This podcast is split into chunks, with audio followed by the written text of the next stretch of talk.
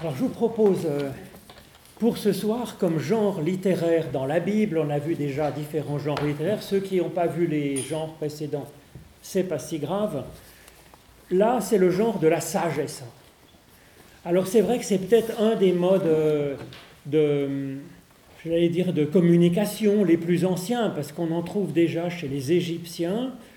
Et c'est vrai que c'est un peu la base, on essaye de faire, de, chercher un peu comment, comment vivre finalement. Donc cette sagesse dont il est question, hein, en hébreu c'est chokma, c'est de la sagesse pratique. C'est aussi bien les techniques de l'artisan pour planter le blé, à quelle époque, comment le planter, comment le planter à quelle profondeur, l'arroser, pas l'arroser. Aussi bien que la politesse, voilà, on ne met pas les coudes sur la table, enfin je ne sais pas ce qui peut... Non, ça c'est peut-être un peu spécial à notre culture, je sais pas, mais il y, avait aussi des règles comme ça, d'étiquette, et puis il y avait aussi, bon, faut essayer de pas trop tuer son prochain si on peut. Donc vous voyez, il y a un peu en vrac des choses qui sont très pratico-pratiques, et puis des conseils, des valeurs, de morale de base. Alors dans la Bible, le premier finalement, euh, c'est peut-être d'ailleurs assez historique, parce que l'histoire, elle commence à peu près l'histoire au point de vue, euh, j'allais dire, euh, archéologie, ça commence au moment de David. On commence à avoir vraiment des traces archéologiques. Alors qu'il semblerait qu'Abraham, Moïse, c'est quand même plus des figures euh, narratives, c'est des personnages. Mais là, avec David, et puis ensuite avec Salomon, il semble que Salomon, ça soit lui qui ait cherché à travailler la question de la sagesse, en particulier avec des, un peu des fonctionnaires qui s'occupaient de cela, qui rédigeaient des codes de, sagesse en fait, hein, et qui ont commencé à faire de l'instruction, parce que là, cette sagesse, elle se transmet de génération en génération, donc il faut l'écrire, faire des codes, et puis l'enseigner à l'école finalement. Et donc euh, il semblerait que c'est commencé, alors là j'ai mis 1 roi 3, c'est dans la Bible des passages qui sont dans les livres historiques, hein, et euh, qui raconte euh, l'histoire de Salomon. C'est vrai qu'il était à une période de, royaume d'Israël. Après David, son père, il y a une sorte de paix quand même, une paix avec les grands voisins immenses que sont l'Égypte au sud et puis la Mésopotamie au nord. Et l'histoire raconte, Dieu dit à Salomon, demande ce que tu veux que je te donne. C'est un peu comme l'histoire d'Aladin avec sa lampe, si vous voulez. Mais là, un seul vœu. Il réfléchit, il réfléchit. Et Salomon dit Accorde donc à ton serviteur un cœur intelligent. Alors, le cœur, hein, ce n'est pas les sentiments, c'est le lieu pour décider, en fait. Donc, un, cœur intelligent pour gouverner ton peuple, pour discerner le bien du mal. Alors Dieu est tout épaté, il dit mais il n'a pas demandé la fortune, il n'a pas demandé la santé, il n'a pas, il a demandé au contraire quelque chose d'intérieur qui lui permette d'être plus efficace dans sa vocation finalement. Hein. Voici, j'agirai selon ta parole, dit Dieu à Salomon. Je te donnerai un cœur sage et intelligent. vous voyez, il a un peu augmenté. Il demandait un cœur intelligent, lui, il donne sage et intelligent. C'est un peu double dose. Je te donnerai en outre ce que tu n'as pas demandé, la richesse et la gloire. Et donc, il semblerait qu'il y ait des codes de, sagesse qui soient écrits. Alors, j'en ai mis un, certain nombre là qui sont dans la Bible. Donc, le plus connu, c'est le livre des Proverbes. Alors, moi, je ne suis pas du tout grand fan de ce genre littéraire, à vrai dire. Ça, bon, je vous en ai mis quelques-uns, vous voyez, hein, pour, euh, euh, parce que c'est le, voilà, au chapitre 10, Proverbes de Salomon. Un fils sage fait la joie d'un père et un fils insensé le chagrin de sa mère. Alors c'est souvent comme ça, voilà, les balancer en deux versets qui se complètent ou qui se contredisent, vous voyez C'est des trucs faits pour apprendre par cœur, finalement. Alors ça, est-ce que c'est vrai? C'est un peu vrai quand même. Non? Mais enfin bon, c'est pas non plus Hein, on sait qu'on doit être sage, et puis que, enfin, je veux dire, c'est quand même, c'est mignonnet quand même, vous voyez, mais les trésors de la méchanceté ne profitent pas, mais la justice délivre de la mort. Ben, si ça pouvait être vrai, ce serait sympa, hein, vous voyez. C'est pas toujours vrai. C'est pas toujours vrai. Il y a des grands méchants, ils se débrouillent super bien. Quoi. Ça remplit les caisses. Euh. Oui. Mais bon. Quoi? Ça vide d'autres caisses. Ah oui, ça peut vider d'autres caisses. C'est comme ça que ça marche. Et puis le pauvre Jésus, il était quand même assez gentil, quoi, plutôt dans la moyenne. Et ça lui a pas tellement profité, quoi. vous voyez, c'est vrai, c'est pas vrai. C'est bon, c'est quand même. On nous dit qu'il vaut mieux quand même être euh, ne pas être méchant et euh, être juste. on est d'accord. Vous c'est quand même. Euh, L'Éternel ne laisse pas le juste souffrir de la faim, mais il repousse l'avidité des méchants. Ben, ça va, oui et non. Euh, savez, bon, je pense qu'effectivement, celui qui est juste et qui est travailleur, ça va quand même plutôt dans le bon sens, quoi. C'est vrai. Hein. Euh, et donc ça favorise quand même globalement euh, la santé, le bien-être, la nourriture pour tout le monde. Ensuite, ben, le juste souffrira pas de faim. Moi je suis désolé, il y a des dizaines de milliers d'enfants qui meurent de faim tous les jours dans le monde. C'était pas leur faute non plus. Il faut pas non plus. Hein. Donc, bon. Alors cela dit, il faut pas le prendre aussi bêtement que je le prends là. C'est justement pour réfléchir, de se dire en quoi c'est vrai, c'est pas vrai, quelle question, par exemple, entre la méchanceté et le profit hein? Est-ce que c'est ce genre de, profit que je veux faire au nom de la méchanceté? Mais si je suis méchant, si je profite avec la méchanceté, est-ce que je suis juste? Vous voyez, donc c'est quand même un peu moins niais que ce que je fais, que je vous explique en ricanant, bêtement. Mais quand même, ça pose question, vous voyez alors ensuite, euh, je vous ai mis au chapitre 8 hein, un, moment où il y a une personnification de la sagesse. Moi, la sagesse, donc c'est Rokma ou Sophia en grec, j'ai pour demeure le discernement et je possède la science et la réflexion. Donc c'est une sagesse personnifiée. Alors, euh, c'est ce genre de littérature-là qu'on trouve dans le livre des Proverbes, qui date peut-être effectivement de l'époque de Salomon, hein, c'est-à-dire... Euh, en gros en moins 1000 ou quelque chose comme ça, ça vient quand même de l'Égypte.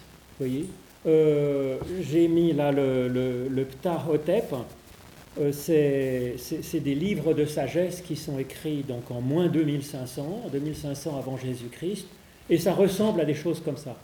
vraiment, c'est tout à fait parallèle, c'est ce genre littéraire, et c'est vrai que euh, Salomon avait des vraies relations commerciales et euh, aussi de culture avec l'Égypte de son époque euh, ancienne.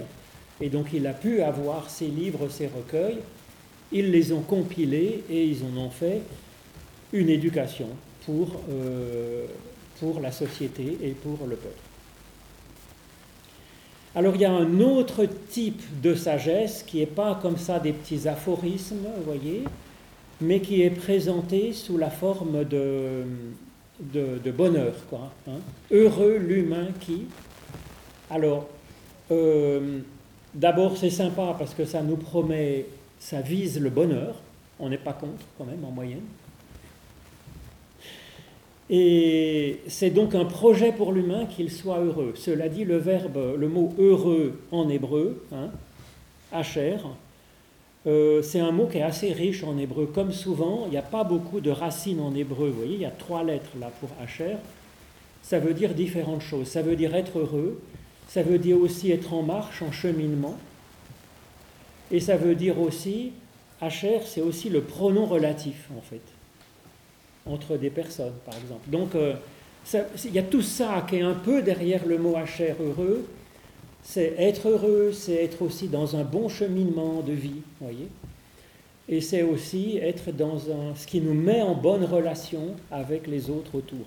Alors, dans ces heureux l'humain qui, on dresse un petit personnage, un petit personnage idéal, dans un certain sens. C'est une petite anthropologie, on dirait. Ça nous dit l'humain tel qu'on pourrait viser le devenir dans notre cheminement et que ça sera une source de bonheur, euh, d'épanouissement pour nous. Alors là, dans les proverbes, par exemple, il y a heureux l'humain qui a trouvé la sagesse et l'humain qui possède l'intelligence. Alors on a aussi, par exemple, on le trouve dans d'autres endroits, par exemple dans le psaume premier, hein, Heureux l'humain qui ne marche pas selon le conseil des méchants, qui ne s'arrête pas sur la voie des pécheurs, mais et qui ne s'assied pas en compagnie des moqueurs, mais qui trouve son plaisir dans la Torah, hein, c'est-à-dire la visée de l'éternel, voilà, viser l'éternel, et qui la médite jour et nuit, et puis ensuite on continue. Il est comme un arbre hein, qui, grandit, qui est tout le temps verdoyant, qui produit son fruit en son temps. Donc c'est aussi un mode de communication de la sagesse, mais ça s'appelle des macarismes en fait, parce que c'est de makarios en grec, ça s'appelle des macarismes, ce type d'enseignement de la sagesse sous forme d'un portrait de l'humain épanoui. Moi je trouve que c'est pas mal aussi c'est plutôt plus intéressant que les petits aphorismes genre un tien vaut mieux que deux, tu l'auras, voyez. Hmm. Alors ça, on le retrouve même jusque dans l'Évangile, avec la parole de Jésus qui commence son enseignement dans l'Évangile selon Matthieu, avec euh, ce qu'on appelle les béatitudes, qui sont assez paradoxales et assez plus complexes, hein, dans, un niveau de complexité euh, plus complexe que celle qu'on peut trouver par exemple dans euh, d'autres passages de sagesse de la, Bible hébraïque. Heureux les pauvres en esprit, car le royaume des cieux est à eux. Ensuite, heureux les affligés, car ils seront consolés. Bon, il y en a huit comme ça, des promesses de bonheur que Jésus donne. Alors la première, heureux les pauvres en esprit, moi je le comprends, heureux ceux qui savent qu'un pauvre, c'est quelqu'un qui a un peu, mais qui quand même manque. Donc pauvre en esprit, c'est celui qui sait qu'il a quand même déjà un peu de l'esprit de Dieu, mais qui aimerait en avoir plus.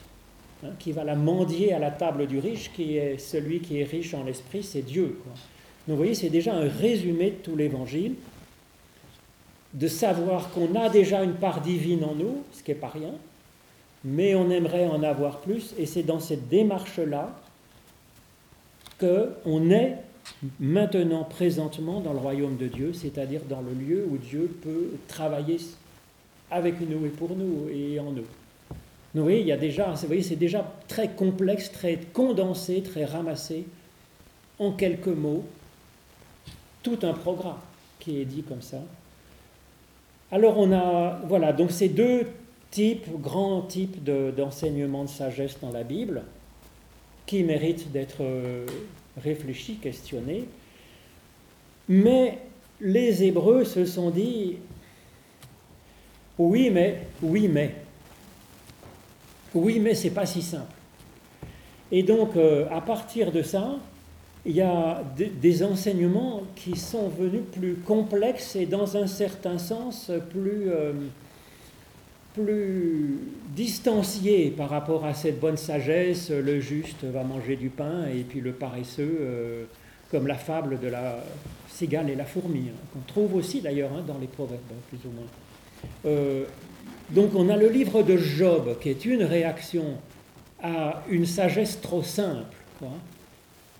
Et je ne sais pas si vous voyez ce livre de Job, c'est présenté un peu comme une pièce de théâtre en fait, avec au début le Dieu et le diable qui se discutent entre eux, qui disent Oui, mais Job, euh, effectivement, il est formidable, mais enfin, c'est facile, il est riche comme tout, tout lui réussit, donc euh, quand ça va comme ça, tout bien, bah, on peut être facilement dans la louange et dans, la reconnaissance, mais suffit qu'il lui arrive un pépin, tu vas voir s'il rigole autant ton Job. Alors euh, Dieu dit Bah écoute, fais comme tu veux. Et alors le diable craque, il tue les enfants de Job, il lui enlève sa fortune, et puis Job, il râle comme un poutre pendant 42 chapitres, hein, avec ses amis qui sont les tenants, euh, les, apôtres de cette bonne sagesse pratique, en disant, mais le juste, tout lui réussit, donc si tu as des pépins, c'est que tu as quand même, as quelque part, euh, tu as dû faire des fautes. Sinon, ça ne peut pas arriver en bonne sagesse.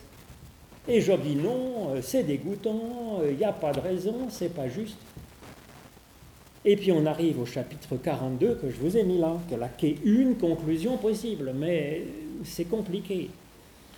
Job dit à l'Éternel, donc en conclusion, je reconnais que tu peux tout et que rien ne s'oppose à tes pensées.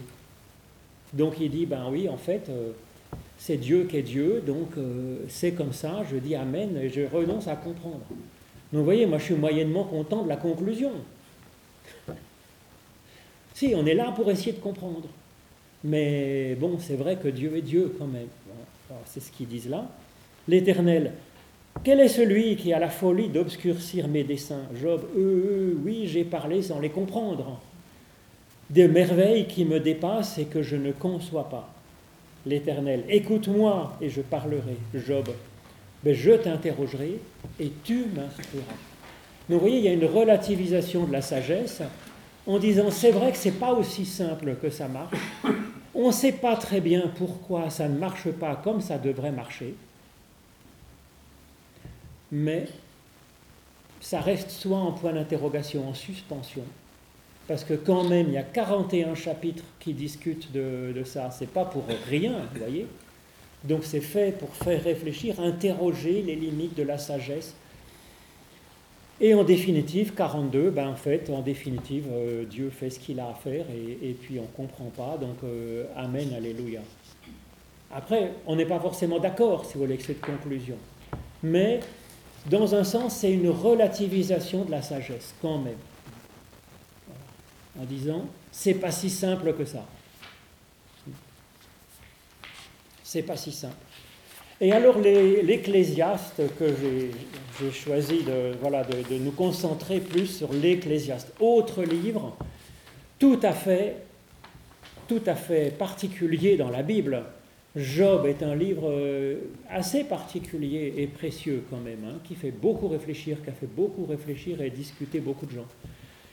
Mais l'Ecclésiaste est quand même curieux, c'est-à-dire que l'Ecclésiaste, il est dans le registre de la sagesse, mais d'une manière désabusée, dans un certain sens. Hein. Vous allez le voir. Alors, les, gens ont discuté de savoir s'il devait être dans la Bible ou pas dans la Bible. C'est à ce point-là. Euh, parce que quand ils ont fait la Bible, la Bible c'est un recueil hein, de, de, livres différents, 66 hein, livres, et donc euh, ils ont fait la liste du best-of des bouquins de l'époque, dans les deux, deux, trois premiers siècles.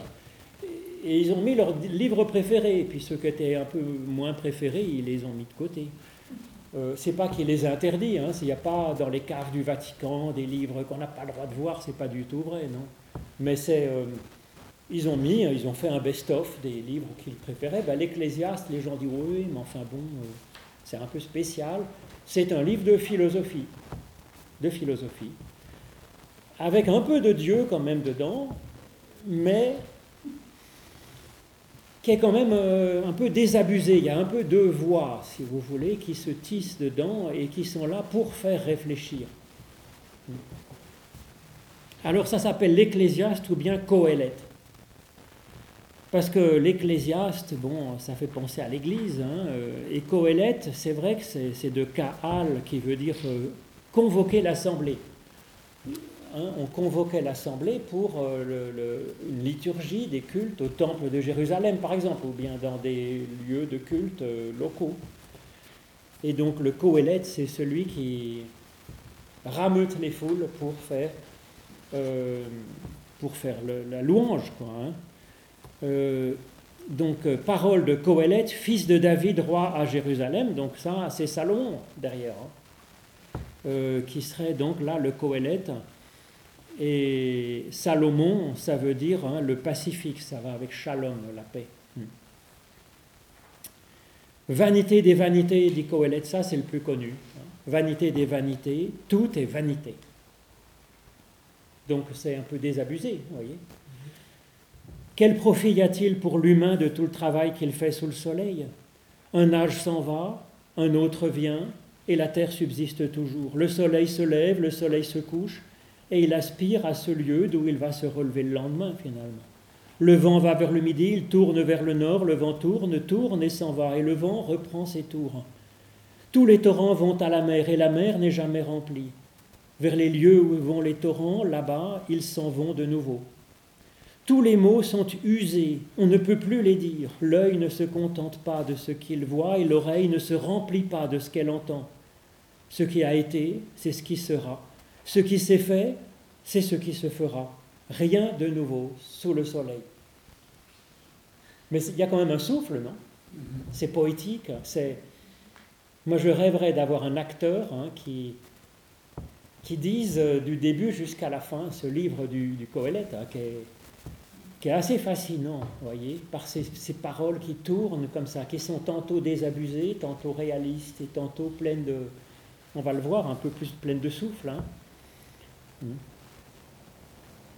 Alors, est-ce qu'effectivement, il n'y a rien de nouveau sous le soleil hein?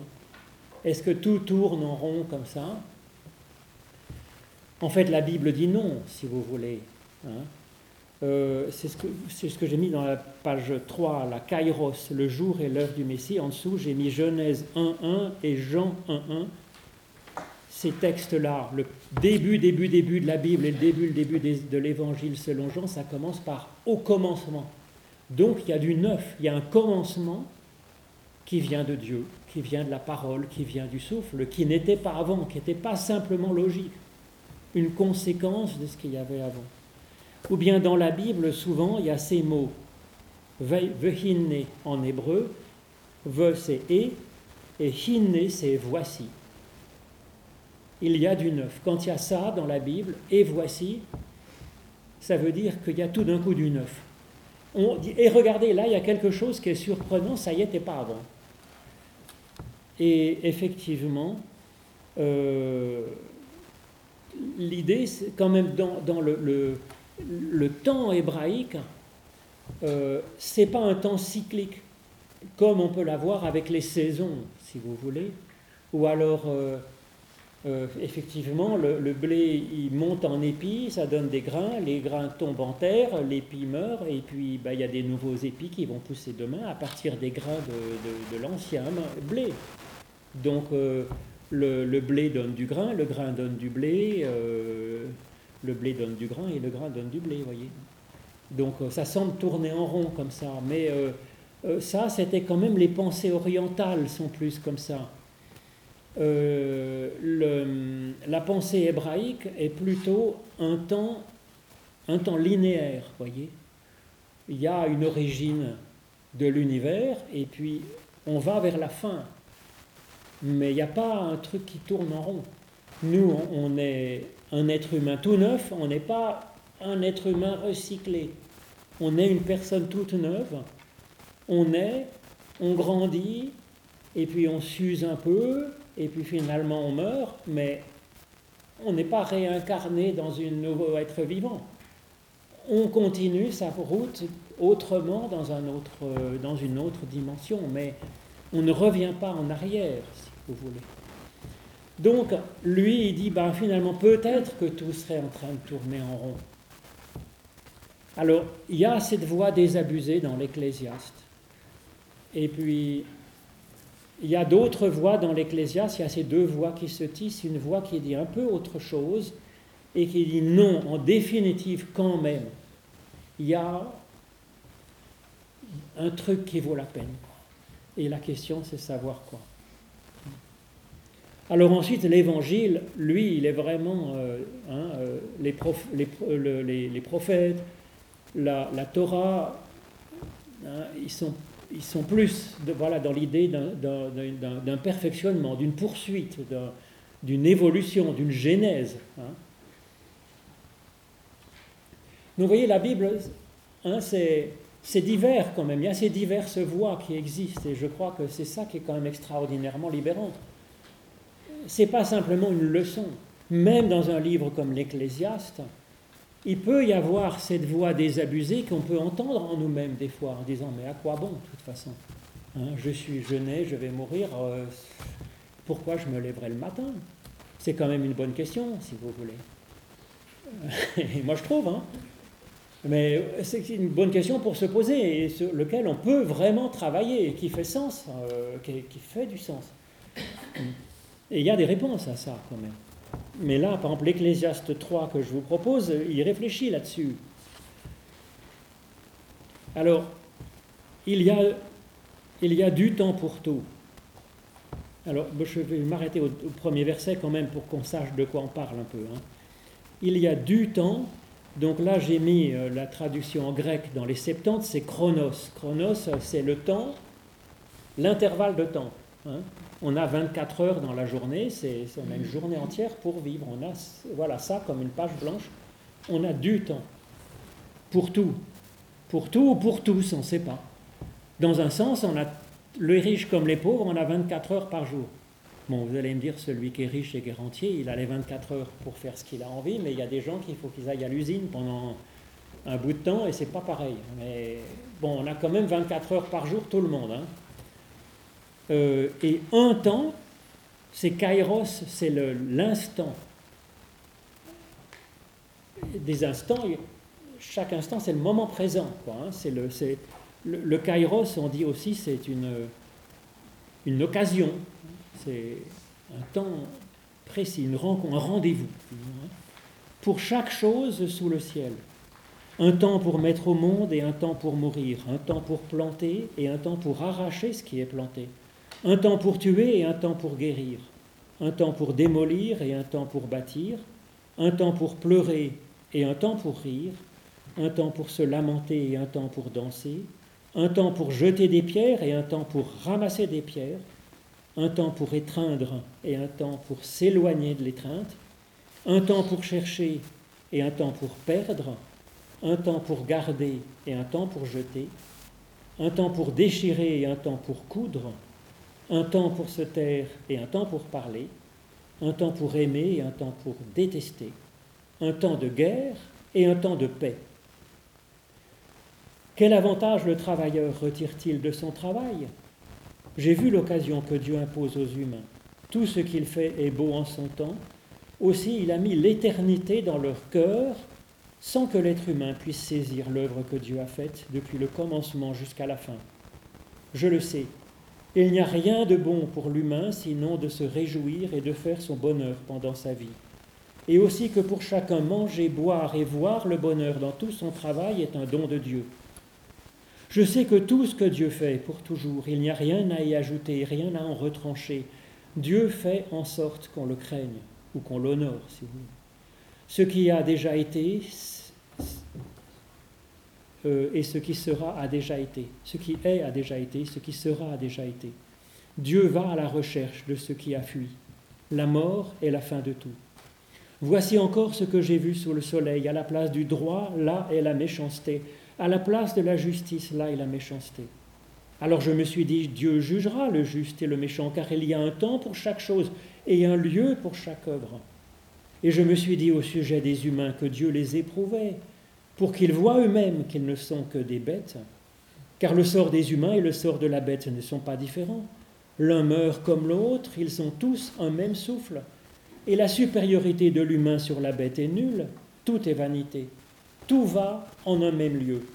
Tout vient de la poussière et tout retourne à la poussière. Et qui sait si le souffle des humains s'élève vers les hauteurs et si le souffle des bêtes descend vers le bas, vers la terre? Voyez, ces poèmes de l'Ecclésiaste, moi je trouve assez fascinant. Comment vous recevez ces, ces textes? Alors, vous voyez, c'est. Dans ce un temps pour tout, c'est quand même assez contestataire par rapport à la sagesse. Hein? Ça veut dire que finalement, tout pourrait être. Euh, il pourrait y avoir un, un, instant juste pour, euh, même pour des choses mauvaises en fait. Hein. Euh, alors c'est vrai que c'est quand même... Euh, alors je, dirais d'abord c'est quand même très libérant par rapport à, un moralisme brutal. Parce que la vie est complexe. Et donc l'Ecclésiaste, il nous dit, mais si on essaye d'établir une règle pour tout le temps, pour toujours, pour tous, c'est trop brutal. C'est trop brutal. Et ça, on le sait. Par exemple, il y a des fois où pour un couple, se séparer est une bénédiction. Si on a un mari qui est violent et maltraitant, euh, il vaut mieux. Hein Comment voulez-vous? Ça peut arriver. Euh, donc on ne peut pas faire une règle. Euh, et en même temps, on est d'accord que quand on se marie, c'est pour la vie. Donc vous voyez, c'est des fois plus complexe quand même. Donc euh, c'est ce que nous dit l'Ecclésiaste finalement. Il ne dit pas que tout est égal et que tout se vaut et qu'on peut faire tout et son contraire et que finalement tout revient au même. C'est pas ce qu'il dit. Il dit il peut y avoir des instants précis où le truc juste n'est pas forcément ce qu'aurait dit le moraliste. Et ça, je crois que c'est quand même précieux, c'est-à-dire que c'est quand même. Euh, c'est pas du relativisme, vous voyez, qui dit que finalement euh, tout et son contraire sont possibles, autant faire n'importe quoi. Parce que ça, on sait que c'est faire rentrer le chaos dans son existence.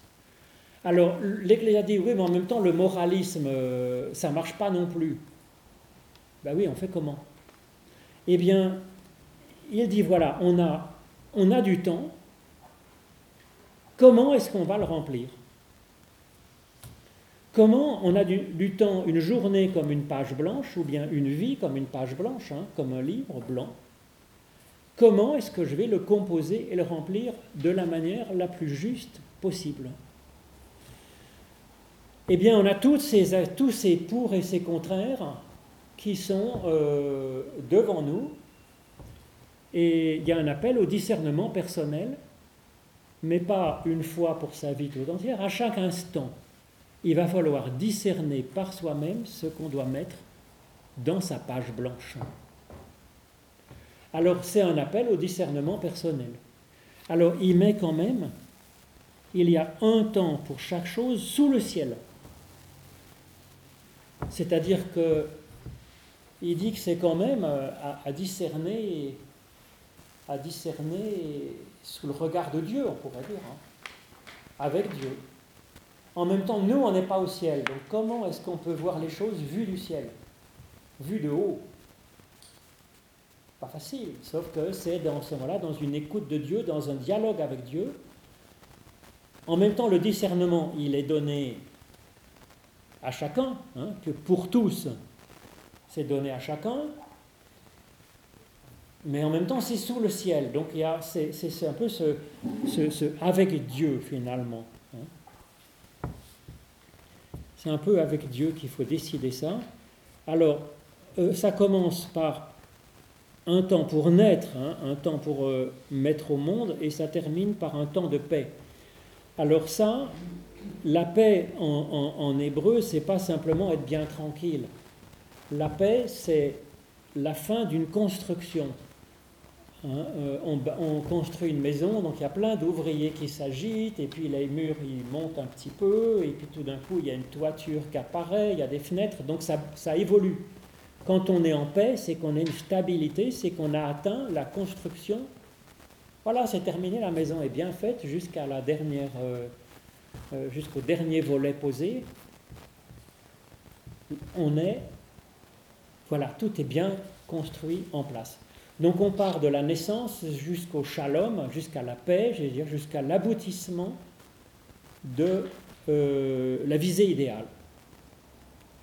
Donc, euh, vous voyez, déjà ça, ça, nous place dans une, perspective, voyez, de construction de quelque chose, une genèse d'une vie finalement, comme une œuvre, ou de notre personne aussi, comme une œuvre. Vous comprenez? C'est pas, ça semble en vrac comme ça, mais quand même. Alors la deuxième chose qu'on peut remarquer, c'est qu'en fait, euh, je les ai comptés, il y en a 14 paires, ça fait 28. Or, vous savez que 28, euh, c'est 4 fois 7, mais ça, c'est des chiffres ronds en hébreu. Et c'est des chiffres remarquables, bien sûr. 4, hein. euh, c'est le monde comme les quatre points cardinaux, c'est la terre dont nous sommes faits.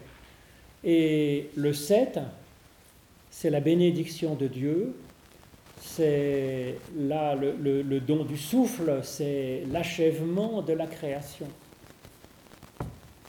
Donc euh, on nous dit que dans cet ensemble des 28 se tisse à la fois notre humanité, notre vie au monde sur cette terre, et en même temps quelque chose qui vient de Dieu, qui est de la bénédiction, qui est de l'ordre de son souffle. Et c'est ça qu'il faut tisser ensemble. Donc, en fait, c'est bien être euh, dans une sorte de genèse sous le ciel. C'est ça que nous dit un peu le fait qu'il y a 28, le fait que ça commence de la naissance et que ça aille jusqu'à la paix. ensuite, on peut. Hein, euh, là, on appelle il y a marqué les humains hein, au verset 10 dans, le, dans le, texte, mais en fait, les humains, c'est les, les, fils d'Adam. C'est les enfants d'Adam. C'est les enfants d'Adama, de la terre, de l'humus. Hein. Humain, c'est le fils de l'humus, de la terre. Donc euh, là aussi, ça fait référence à la genèse de l'humain. Voyez, cette petite, euh, petite référence.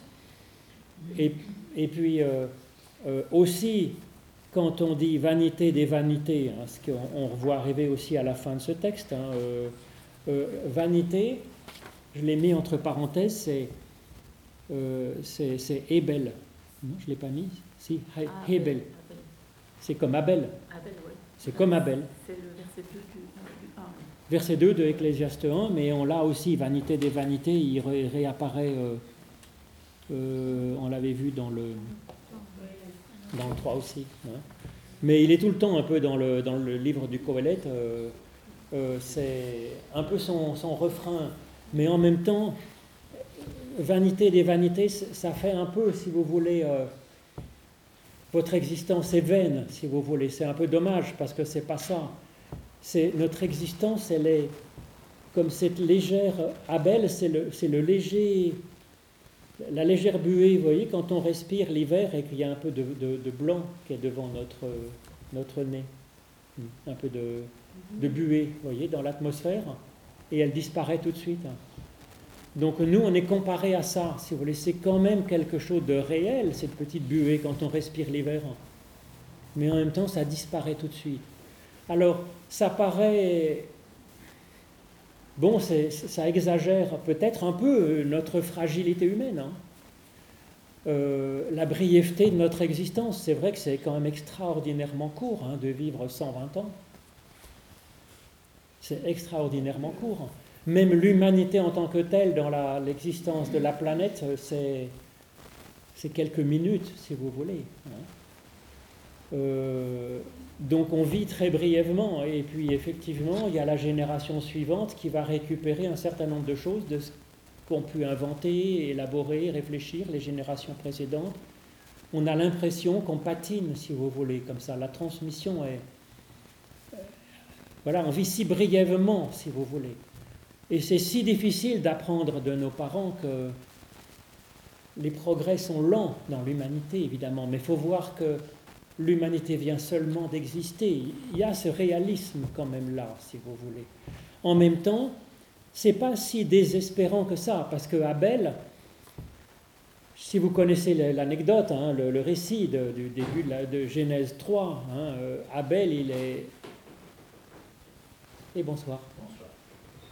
Abel, il est. Euh, peut-être il faut prendre une petite chaise pour.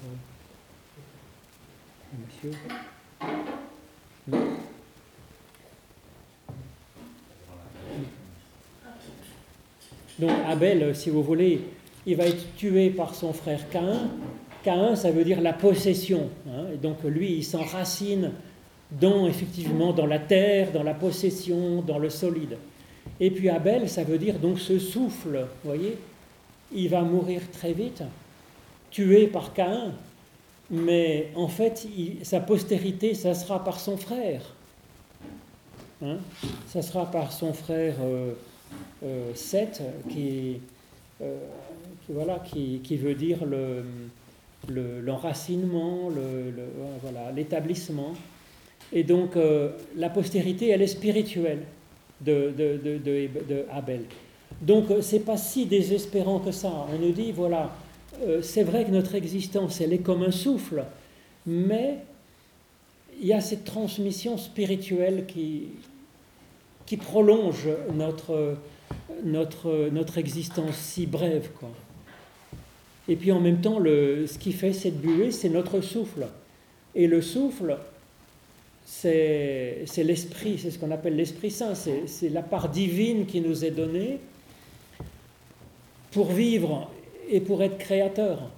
Donc euh, voilà, la manifestation de ce souffle en nous, c'est peut-être une légère buée. Ça semble rien, mais en même temps c'est immense, si vous voulez. C'est ce souffle de Dieu qui est en nous, qui se manifeste d'une manière très éphémère quand nous le, vivons. Et puis en même temps, il y a une postérité spirituelle. Donc vous voyez, c'est ça qui est derrière tout cela, vous comprenez euh, Il y a en même temps, il accepte de, dire la brièveté, la fragilité de la vie humaine, la relativisation de la sagesse, et en même temps, la nécessité de travailler la sagesse pour essayer de l'avoir la plus juste possible dans l'instant, dans une relation à Dieu, dans ce souffle qui nous est donné pour être créateur, cette capacité à discerner comme si nous étions sous le ciel, hein, avec une dimension un peu transcendante. Donc vous voyez, je trouve que les allusions là sont quand même euh, en même temps réalistes par rapport à la fragilité humaine, la faiblesse humaine, et en même temps, il y a ce souffle, si je puis dire, hein, ce souffle incroyable qui est le souffle divin qui est donné, euh, qui nous est donné. Hein. Oui, euh, allez-y. Oui, au contraire, hein, avec plaisir. quand vous dites fragilité, moi, je, trouve que c'est un petit peu minimaliste. Je trouve que ce qui est exprimé, c'est vraiment euh, une mise en tension euh, de deux polarités euh, complètement opposées, oui. contraires, oui. de conflictualité dure. Parce que tout ce qui est énuméré, là, c'est quand même. c'est oui, c'est du dur, quoi. C'est du dur. Et, c'est du tragique, en fait. Oui, voilà, c'est alors fragile, vulnérable, etc. Mais, mais euh, c'est presque, je veux dire, euh, c'est presque une tâche, euh, pas dire impossible, mais un peu tragique, oui. Oui. Alors, oui, oui. Oui, j'y vois plus de, de, gravité et, de, presque d'impasse. Euh, parce que finalement, on est comparé, euh, bah, quelle est la différence avec les bêtes, etc., euh, etc. Enfin, je veux dire, oui. c'est quand même vision pessimiste. Alors il y a cette vision pessimiste complètement qui traverse l'Ecclésiaste, mais voyez en filigrane derrière, il y a toujours cette petite voix qui dit qu'il y a quelque chose de divin qui sauve le tout en fait. C'est que quand même malgré tout ce est belle, vous voyez, c'est en même temps c'est une infime fragilité, c'est du quasi néant, mais c'est quasi néant. Il y a quand même c'est du souffle, qui se manifeste. Et c'est ce souffle, c'est du divin en nous. Voyez Et là, il y a du tragique, effectivement, dans toute cette liste de choses qui sont quand même euh, compliquées, même parfois rudes, oui. Mais quand même, on arrive à du 28, c'est-à-dire on arrive à du 7, on arrive à de la bénédiction, on arrive, voilà. Hein Et puis, euh, euh, voilà, tout ce qu'il a fait, Dieu est beau en son temps et il a mis l'éternité dans le cœur de l'homme. L'éternité, c'est, c'est, de l'infini de Dieu qui est quand même dans notre cœur. Il y a quand même quelque chose qui est de l'ordre de l'éternité qui est en nous. Hein. Euh, alors, on, a du mal à saisir, voilà, sans que l'humain puisse saisir vraiment l'œuvre que Dieu a faite depuis le commencement jusqu'à la fin. Oui, il renverse de nouveau. Et il renverse de nouveau. Sans que l'être humain puisse saisir l'œuvre que Dieu. Euh, voilà. Oui, on a une sorte de. Quand même, on a en nous une sorte d'intuition ou de, de, trace de l'infini qui est en nous. Et ça, je crois que c'est vrai quand même. C'est vrai. Même ne serait-ce que dans notre capacité à aimer, à espérer, à envisager l'avenir, l'idéal, il y a du rêve, il y a du souffle, il y a, du, il y a vraiment quelque chose d'incroyable dans le fond de l'humain. Voilà. Alors bien sûr, en même temps, bien sûr, on n'est pas infini. On a cette dimension d'infini comme en creux à l'intérieur de nous, dont on a une sorte de perception, d'intuition. Mais ça, souvent, on l'a dans la Bible, si vous voulez, hein. même dans le, Notre Père de Jésus. Notre Père qui est aux cieux. En même temps, notre Père, on a en nous quelque chose de divin, comme le Fils ressemble au Père. Le Père, il a un gros nez, ben, le Fils, il a un gros nez, comme le Père. Donc on ressemble à Dieu par certains côtés en même temps qui est aux cieux. C'est-à-dire que voilà, nous on est sur terre et il est aux cieux. Donc en même temps, on tient quelque chose de Dieu dans notre dimension divine. En même temps, euh, ne rigolons pas, on n'est quand même pas Dieu. Quoi.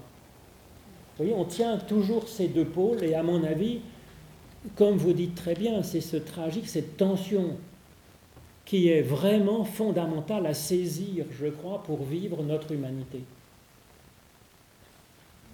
Le tragique de l'humain, on a des rêves, des idéaux, on a ce souffle incroyable d'aimer, d'idéal, de justice, de paix, de bonheur, etc. Et puis bon, ensuite, euh, ben, on a les deux pieds dans le, dans la boue et les mains dans le cambouis, si vous voulez. Et, puis on fait comme on peut, et puis on est fatigué, et puis on fait des bêtises, et puis on essaye, et puis, et puis des fois on y arrive. Euh, bah oui. Donc je crois que c'est bien de tenir ça. Hein. Ensuite, je trouve que c'est quand même, vous voyez, du commencement jusqu'à la fin. Donc on a encore là, c'est pas du temps cyclique, vous voyez. C'est du temps qui va de la naissance jusqu'à au shalom, jusqu'à l'aboutissement, quand même. Il y a cette visier-là. Et puis je le sais, il n'y a rien de bon pour lui, pour l'humain, sinon de se réjouir et de faire son bonheur pendant la vie. Alors son bonheur, c'est de faire son bien en même temps, parce que le mot bonheur en hébreu, c'est en même temps le bon. Ce qui est bon, c'est ce qui est bien créé, c'est la création bonne. Donc, euh, je trouve que c'est pas faux quand même, si vous voulez. Voyez, qu'est-ce qu'on trouve comme bonheur? Se réjouir de faire du bien, de faire du bon, et en même temps, de faire du bon, c'est aussi euh, de se développer d'une bonne façon. C'est faire du bien et se faire du bien, c'est-à-dire faire du bien pour être créateur dans le monde, faire un peu avancer le truc, quoi, dans le bon sens. On est content quand on a pu, j'allais dire, je ne sais pas moi, faire un peu de bien, quoi. Non? Je ne sais pas. Ne serait-ce que d'arranger les géraniums sur le bord de la fenêtre. Et ceux qui passent, ils verront des jolis géraniums. Bah, c'est, je veux dire, ça rend la vie plus. Ça, ça sourit à des gens qui passent. Hein. Donc euh, c'est rien et c'est tout, si vous voulez. Et se faire du bien, c'est-à-dire aussi avoir ce travail de genèse de notre être avec, sous le ciel, avec Dieu et nous-mêmes. C'est un travail de collaboration. Dans un sens, des stoïciens, vous voyez, pourraient dire un peu ça, des philosophes grecs, qui proposaient aussi des exercices spirituels et des exercices pour chercher à savoir comment bien se comporter dans la vie. C'est une question qui traverse toutes les civilisations, évidemment. Donc là, il y a un appel à la réflexion personnelle, au discernement personnel, comme des philosophes stoïciens, épicuriens, ou je ne sais pas qui. Mais c'est quand même sous le ciel, c'est-à-dire c'est avec Dieu qui, lui, est créateur et va pouvoir... Euh, euh, et lui fait du bon boulot pour créer. Donc c'est avec Dieu finalement qu'on le fait. C'est philosophie et mystique dans un sens, vous voyez Ce dipôle. Ainsi que pour chacun, manger, boire. On est d'accord, non? Alors ensuite, manger, boire, ben oui, parce qu'on participe à la construction de notre être physique. On peut dire aussi manger et boire euh, ben des bonnes choses, de la réflexion, de débat, de l'affection, du, voyez, de, savoir comment on nourrit notre être hein, dans les différentes dimensions, et voir le bonheur, voir le bon, hein, encore une fois, le bien dans tout son travail, et que ça, c'est vraiment un don de Dieu, d'être capable de produire de bonnes choses. C'est un don de Dieu parce que si vous voulez, euh, euh, c'est un travail de créateur. Hein, voilà.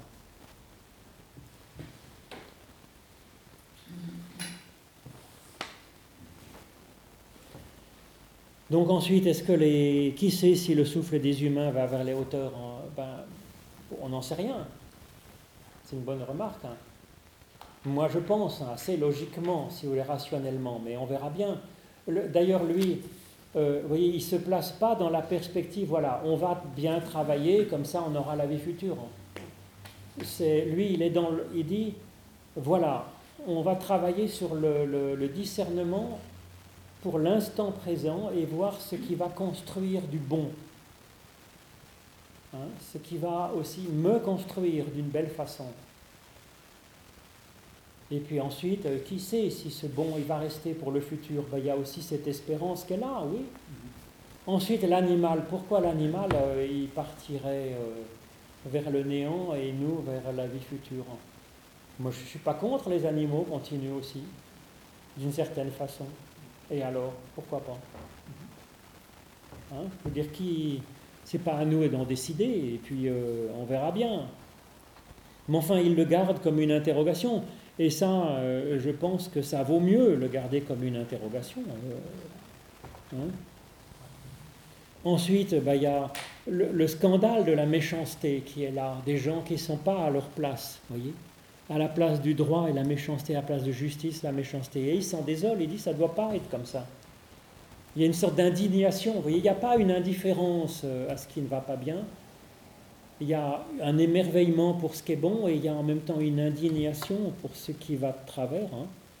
Enfin bref, moi je trouve que c'est un texte quand même qui est inspirant euh, et qui, euh, vous voyez, qui est beaucoup moins simple que des livres de sagesse avec marqué celui qui travaille mangera et le paresseux sera comme la cigale de la fable, avec sa guitare en train de chanter des chansons. Hmm. Oui Dieu seul crée. Dieu seul nous a créés. Et au bout d'un moment, quand il a fait des bons boulots, il nous expulse. Et nous sommes obligés de travailler. Et l'homme seul travaille. Dieu ne travaille pas. Dieu mange-t-il?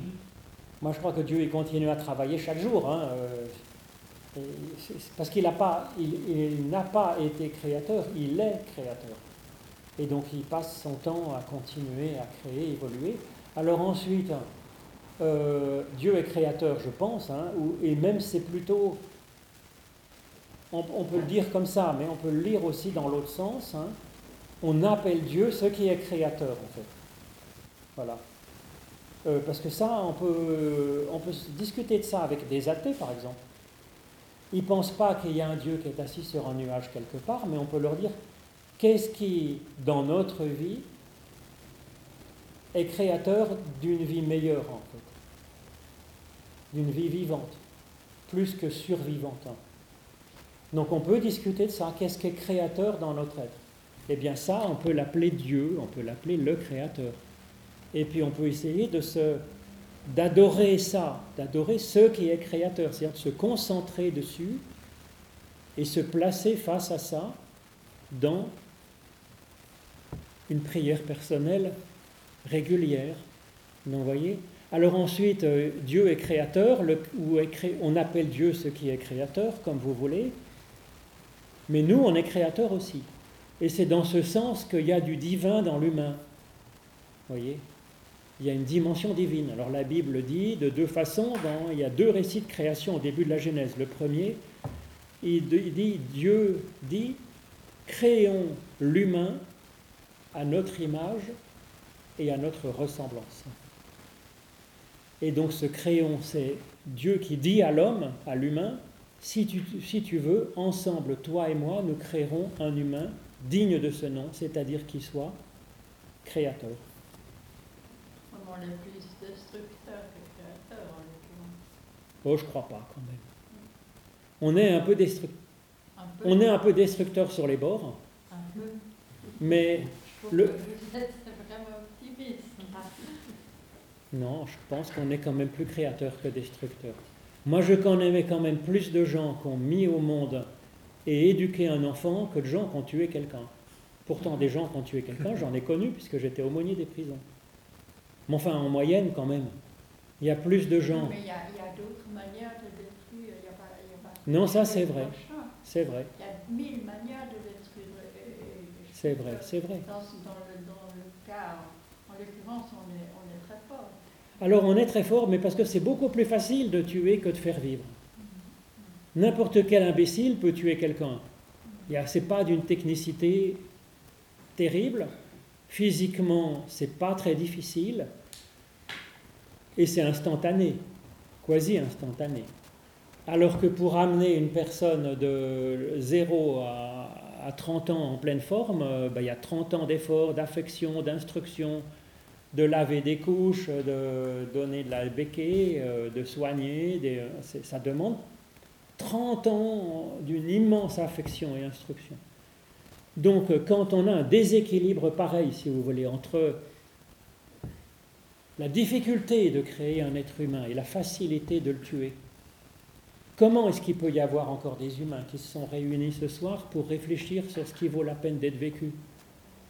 Eh bien, c'est parce qu'il y a infiniment plus de bien que de mal, quand même. Vous voyez ce que je veux dire? Il y a du mal, il faut s'en indigner, je crois, oui. Mais il ne faut pas s'en désespérer, parce que moi, les gens que je rencontre, en moyenne, quand même, je veux dire quasiment à 99%, ben, ils font ce qu'ils peuvent, si vous voulez. Moi, je trouve les gens quand même plutôt pas mal. Non, mais c'est vrai. C'est vrai, on fait ce qu'on peut. Et puis on fait des bêtises, et bien on dit mince zut, alors là j'ai fait une bêtise. C'est ce qu'on fait un peu en voyant notre planète se réchauffer. On se dit, ben on le savait depuis 50 ans, ben, on n'a rien fait parce qu'on n'y croit pas. Puis maintenant on se dit, mince, ben, il va falloir qu'on fasse quelque chose. Et ben l'humanité, elle va se dépatouiller, elle va, elle va réagir. On est tous comme ça dans notre vie, non? Ah, c'est marqué là. hein. Ben, C'est comme ça, oui. Alors ensuite, ben, c'est vrai que c'est, c'est- Moi je trouve que c'est pas faux quand même. hein. Il y a un temps pour pleurer, un temps pour rire. Il y a des moments où on va rire, ça va tuer. Un temps de guerre, un temps de paix, pour euh, illustrer votre. Un temps de guerre, un temps de paix. En même temps, euh, je veux dire, il y a des. Il y a un, un violeur euh, gangster qui vient agresser une famille, les voisins en face. Je fais rien parce que je dis, moi je suis pour la paix, donc euh, je ne vais pas faire preuve de violence. Non, si je peux euh, appeler la police qui vienne armée de, pistolets et de menottes, euh, ben, il vaut mieux, non? Je sais pas. Ou alors si je peux, comme les, gens dans la, voilà, le, le- le- bonhomme, la raciste qui allait tuer les- dans un salon de coiffure euh, kurde, euh, ben, c'est les clients qui ont sauté sur le bonhomme euh, qui avait le pistolet à la main. Ben, je veux dire, il y a des moments, il faut aller au combat. Qu'est-ce que vous voulez que je vous dise Pour en sauver 10 hein, ou 100 Il avait plus de 60 cartouches dans son sac. hein. Alors on le laisse tirer partout. Non, ben, il y en a 3-4 qui se sont dit, ben, on va lui sauter dessus. Comment faire? Il y a des moments pour le combat quand même, euh, parce que sinon, les méchants qui sont euh, là et qui font triompher la méchanceté, on laisse faire. Donc il y a des moments, il y a un juste combat quand même. C'est désolant qu'on doit faire preuve de violence. Moi, les gens que j'ai vus enfermés en prison pour 30 ans, bah, c'est désolant d'enfermer un bonhomme en prison. Mais si dès qu'il est sorti, il commence à violer tout le monde à gauche, à droite, on fait comment? On va pas le tuer non plus. On va essayer de lui donner des conditions de, bah, je veux dire, où il n'aille pas trop quand même faire d'autres victimes. Et puis en même temps, euh, vous voyez ce que je veux dire? Enfin bref, hein. c'est compliqué. Ouais, on est d'accord. Alors quand même, je vais terminer en deux secondes sur euh, euh, l'heure du Messie, parce que là, effectivement, il y a du neuf, et quelque part, on nous parle de l'aboutissement de l'histoire. hein. Dans les prophètes Jérémie, voici les jours viennent, le voici, c'est encore le inéni. hein. Les jours viennent, dit l'Éternel, où je ferai avec la maison d'Israël, la maison de Juda, une alliance nouvelle. Et donc il y a un temps de l'aboutissement de l'histoire, c'est-à-dire de l'aboutissement où on commence à saisir ce que c'est qu'est vraiment être humain avec Dieu. Eh bien, on pense que c'est ce qui se réalise dans le Messie, c'est ce qui était espéré, attendu. Et on pense qu'en Jésus, il y a quelque chose de cet ordre-là. Et effectivement, Jésus, hein, dans l'évangile selon Jean surtout, qui adopte ce registre, il parle de mon heure. C'est le kairos encore, hein. c'est le moment précis où. Euh, alors c'est mon heure, mais c'est en même temps l'heure, l'heure ultime où on arrive à l'aboutissement de, la construction de l'humain en comprenant que le sens de l'existence, c'est l'amour, c'est la foi, c'est l'espérance, enfin bref, chose comme ça. Et donc euh, c'est ce qui est proposé là euh, dans, dans, dans l'Évangile. En fait, c'est tout le sujet du Nouveau Testament. c'est n'est pas un temps cyclique, c'est un temps où on arrive dans l'éternité. Hein. on arrive dans l'éternité, c'est ce qui est dit dans Jean 20. On est à l'aube encore obscure du premier jour d'une nouvelle semaine. Donc on dit on est le huitième jour sur une semaine qui ne comporte que sept jours. C'est pour ça qu'on fait le culte le dimanche, le huitième jour, d'une semaine qui n'a que sept jours. C'est pour dire qu'on est déjà dans l'éternité, si vous voulez. C'est ce que dit un peu l'Ecclésiaste aussi on, participe à la fois à un temps qui est l'éternité, par l'instant juste, et en même temps on sait bien qu'on vit en ce monde dans un temps fini. Donc ça donne une profondeur à notre vie, disant quand je fais quelque chose de bon et de juste maintenant, ça dépasse simplement l'instant dans le temps, ça touche à quelque chose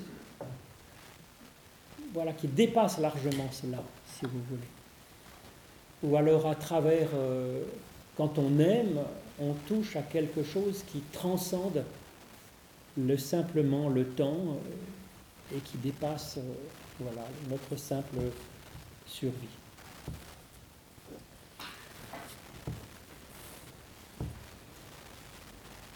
Voilà ce que je voulais vous proposer pour ce soir.